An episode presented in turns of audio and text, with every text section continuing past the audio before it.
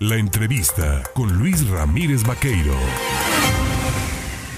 8 de la mañana ya con 21 minutos. Mucha actividad legislativa hemos tenido a lo largo de esta semana en San Lázaro, en la Cámara de Diputados, también como en la Cámara de Senadores. Inclusive ya escuchábamos a Moisés Sánchez Limón, nuestro compañero corresponsal, quien cubre esta fuente allá en los palacios legislativos, pues de este pues, primer evento en donde pues los eh, reporteros que somos quienes debemos de cronicar lo que sucede, y esa es nuestra función y nuestra tarea, se han convertido en actores principales de la nota, ante una protesta que han hecho para exigir pues garantías en el ejercicio periodístico en este país, en donde matan más periodistas que en una nación en conflicto bélico. Pero mire, para hablar de lo que han aprobado eh, los legisladores, las legisladoras, las legisladoras y legisladores, esta mañana yo le agradezco, por supuesto, al diputado por eh, el Estado de Veracruz, diputado federal por Morena, Jaime Humberto Pérez Bernabe, el tomarme el teléfono. Jaime, ¿cómo estás? ¿Qué tal, Luis? Con gusto de saludarte a ti, a toda la gente, el auditorio que te escucha, que nos escucha en nuestro querido Estado de Veracruz. Un gusto saludarte. Oye, pues eh, decía Ignacio Mier que listo está el dictamen, ¿no? Para el tema de renunciar de manera parcial o de, o de manera total, ¿no? al tema del financiamiento público de los partidos políticos y hacer su reintegro a la federación, algo que había comprometido Morena en algún momento cuando se dieron los sismos y que lamentablemente por unas u otras razones no se había podido realizar, finalmente quedó aprobado, ¿no? Así es, el día de ayer eh, que aprobamos de manera general y en lo particular algunas reservas de la Ley General de Partidos Políticos y también de la Ley Federal del Presupuesto y Responsabilidad Hacendaria. Es decir, esta, esta reforma que acabamos de hacer permite que cualquier partido político pueda reintegrar no al INE, no al Consejo ni esperar la aprobación del Consejo General del INE, sino directamente a la TESOFE, a la Tesorería de la Federación, para que esos recursos puedan ser utilizados. Hay una etiqueta, hay un establecimiento claro que queda marcado en esta ley utilizado para algún desastre natural. El año pasado tuvimos desastres fuertes en, huracanes en Veracruz, lluvias extraordinarias en todo el país, sismos. Entonces, este dinero es, reintegrado para ello y utilizado para ello para materia de salud, para situaciones de emergencia, la situación de la pandemia que estamos viviendo, la adquisición de más vacunas, bueno, recursos que le den garantías al pueblo de México. Y en eso obviamente la oposición no la comparte. Nosotros con esto estaremos reintegrando 547 millones de pesos. Ningún partido político, ninguno, reintegra tanto dinero.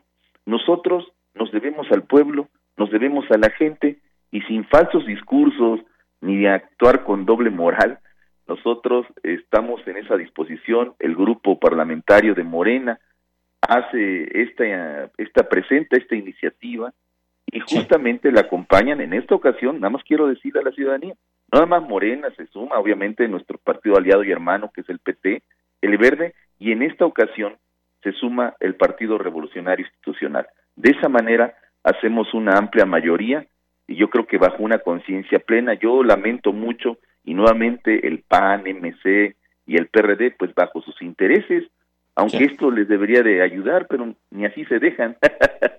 Oye, a ver, te preguntaría, porque también quien nos está escuchando se cuestionará si esto no es resultado de una medida pues emergente de auxilio para tratar de enmendar un poco lo que está sucediendo en el ámbito nacional con respecto a señalamientos por casos de corrupción al interior de la propia familia presidencial, la llegada de esta eh, norma que se ha aprobado, de esta modificación a esta ley de eh, financiamiento de partidos políticos no es parte de un plan o eh, un entramado para tratar de cambiar la plana y hablar de este tema y no de lo otro, ¿verdad? No, nada que ver. Eso lo hacía en su momento Felipe Calderón, Fox, todos ellos eran maestros, incluso en montajes para distraer a la gente, las fugas del Chapo, bueno, tantas historias que se armaron en su momento por este tipo de farsa y fíjate que cómo llegaríamos actualmente, imagínate si hubiera ganado este el famoso Ricky Riquín Profugín, un tipo que está investigado por acciones eh, que está huyendo de México eh, y que no se presentó eh, a las disposiciones de aclarar todo lo que fue la corrupción en su momento. Para nada, para nada. Esta es una acción que Morena ya había planteado de reintegrar desde un principio parte del presupuesto público para la gente. Por último, también agradeciendo tu tiempo y la disposición para platicar con el auditorio en el Estado. Ayer también se aprobó una medida que, pues, eh, cuando se lee o cuando se escucha, resulta así como que, a ah, caramba, ¿para qué quieren emplear esta medida? Eh, aprobaron que se puedan congelar las cuentas sin avisarle a los dueños de las cuentas por parte de la unidad de inteligencia financiera y sin que medie, digámoslo así, una resolución judicial. ¿Por qué esta medida y esta acción? Mira, actual, nosotros mm, se habla mucho de cómo enfrentarnos a la delincuencia. La, mayor, la mayor parte de la gente se quedó con esa guerra que activó Felipe Calderón, mediática, y que era parafernalia, prácticamente de irnos a la calle, agarrarse a balazos medio mundo, cuánta gente inocente perdió la batalla, perdió la vida, perdón.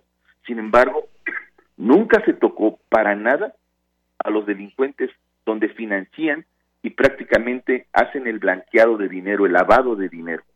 Hoy, bajo esos argumentos, yo creo que la mayoría de la gente, la mayoría de la gente, Luis, no tiene grandes recursos, grandes fortunas.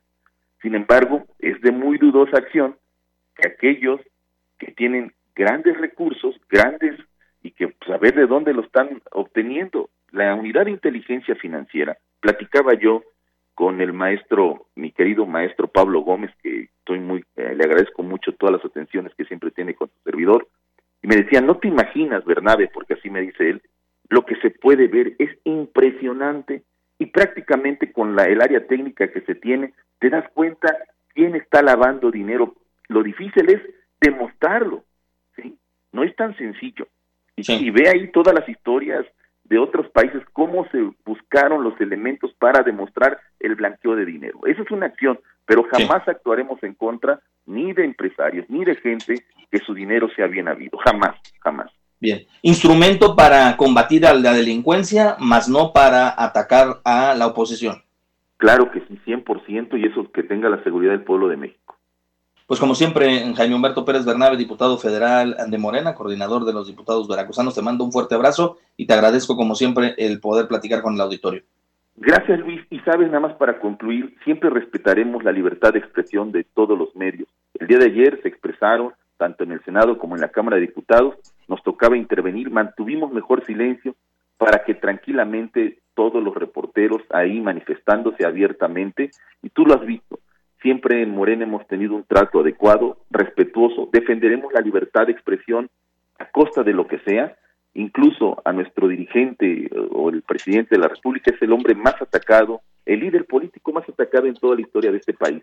Y al menos yo, como de manera solidaria, tanto con los medios, pero también con el gran dirigente al cual yo aprecio, estimo, respeto y quiero mucho, que es el presidente de la República. Un abrazo, Luis, a ti y solidaridad con siempre con la mayoría de los reporteros que batallan día a día, no nada más para llevar la nota, también para llevar la comida a sus hogares. Un abrazo. Gracias, gracias a, Humberto Pérez Bernal.